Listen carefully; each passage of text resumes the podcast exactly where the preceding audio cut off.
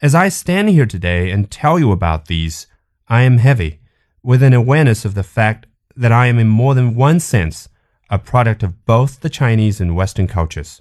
in harmony and in conflict.